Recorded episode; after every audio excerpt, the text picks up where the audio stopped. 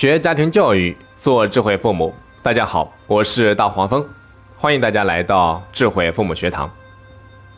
那如果你问我做好家庭教育最重要的一点是什么，我可以毫不犹豫地告诉你，那就是我们作为家长的能够放下自己的焦虑，尤其是起跑线焦虑。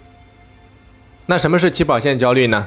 其实指的就是在那些不能够让孩子输在起跑线上的观念的影响下，很多家长把孩子的成长看作是一场赛跑，过度的重视知识学习和潜能开发，从而忽视了孩子成长的规律和特点。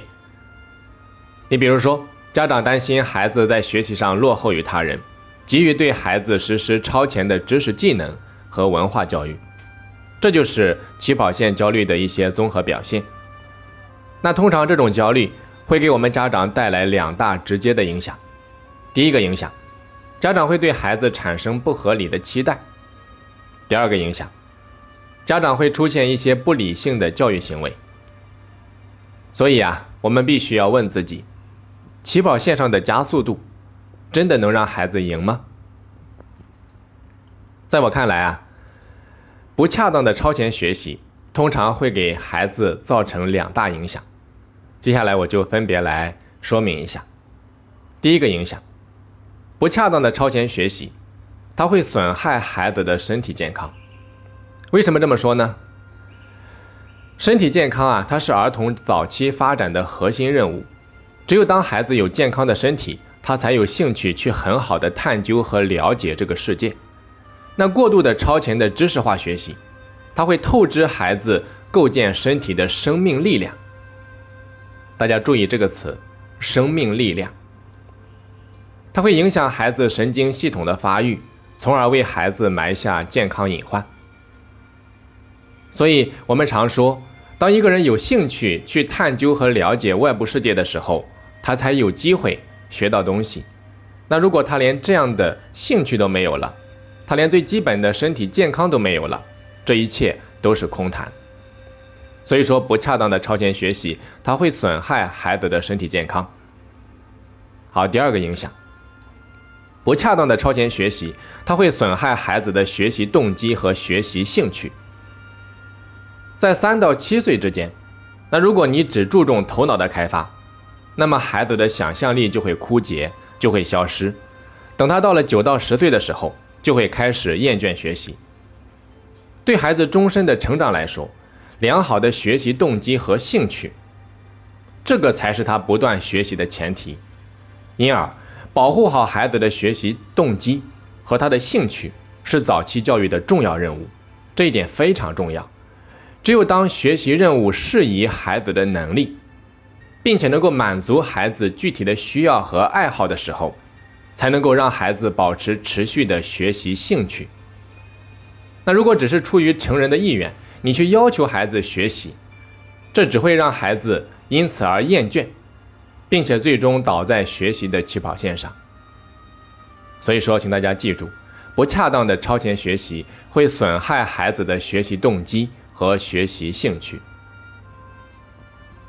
那既然它会对孩子产生这样的影响，所以我们作为父母。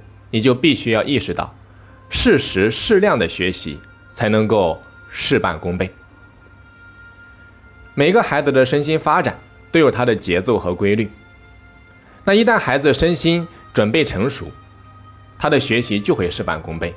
所以，我们不能够超越身心发展的规律，过于的急切的去促进孩子的发展。如果你操之过急，很可能会适得其反。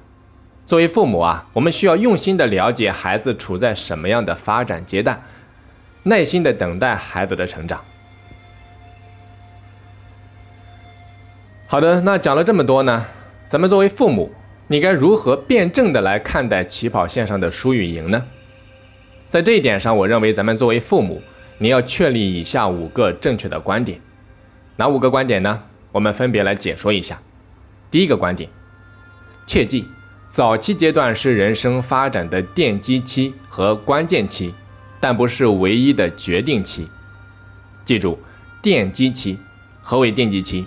就好比我们建房子打地基，它是一个奠基期与关键期，但不是决定期。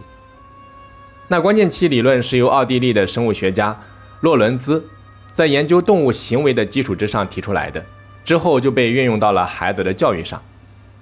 但是这其中有一个非常重要的关键，那就是大家不要忽视了一个差异：人和动物是不一样的。人在任何的时候都有重塑自我的可能，也就是说，只要他想学习，不管在何时何地，他都可以重塑自我。所以，我们不易把早期的教育把它看得过于绝对化、过于重要化。因为如果一个孩子真的想要成长，只要他愿意开始，一切都不晚。好，再来看第二个观点，比读写算。更重要的是沟通、合作与学习能力。你比如说，在一六年颁布的全球普遍提倡的七大素养当中，他们把二十一世纪被普遍重视的素养排了名次。那么当时被排在前四位的分别是：第一位，沟通与合作的能力；第二位，现象创造与解决问题的能力；第三位，自我调控能力；第四位。学会学习和终身学习的能力。未来的时代啊，一定是一个知识更新日新月异的时代。所以说，让孩子掌握知识并不是最重要的，因为知识永远也学不完。最关键的是培养孩子的学习能力。所以说，这一点比任何一点都重要。作为家长，一定要重视。好，再来看第三个观点：决定孩子成功的不是分数与学校。而是态度与性格。我们身边为什么有那么多没有读过大学，读书的成时候成绩也不是特别好，最终他们却可以取得非常大的成功？通过这些案例都告诉我们，读写算，它对孩子成长成功有着巨大的推动作用，但是绝对不是关键，最关键的还是一个人的性格和态度。所以说，孩子是否知道二加二等于四不重要，重要的是在学习的过程当中，他是否愿意在第一遍回答成了二加二等于五之后，他愿意重新尝试，啊，直到他找到正确的答案为止。那么，家长应该教孩子的不是跑得多快，而是在摔倒之后能够站起来继续跑，哪怕他是最后一名。这种不怕失败的态度，它能够帮助孩子持续的成长。也就是我们常说的性格决定命运，态度决定人生。好，再来看第四个观点：我们的人生不是一场百米赛跑，所以说没有绝对的起跑线。那孩子的成长是一个漫长的过程，你不能够和比赛相提并论。每个孩子都有自己的成长和发展节奏，所以家长不要用统一的标准去要求他们。比如说，有的孩子开始跑得慢，但是他后劲十足，那因此家长没有必要因为攀比、盲从这样的心理，让孩子在起跑的阶段就加速的催跑，把孩子过早的透支，导致他的成长失去动力。作为家长，一定要耐心的等待和陪伴，去发现孩子自己的节奏。好，再来看第五个观点。人生是一个发现自我的旅程，不同的旅程会有不同的风景，所以不要一味的简单和别人比输赢。每一个孩子都是独一无二的，每个孩子的人生都是一道亮丽的风景，各有各自不同的精彩。家长要鼓励孩子学会体验和欣赏自己的历程、自己的经历，教孩子学会热爱和充实自己的生活，引导孩子超越人生的输与赢，帮助孩子撰写属于他自己的。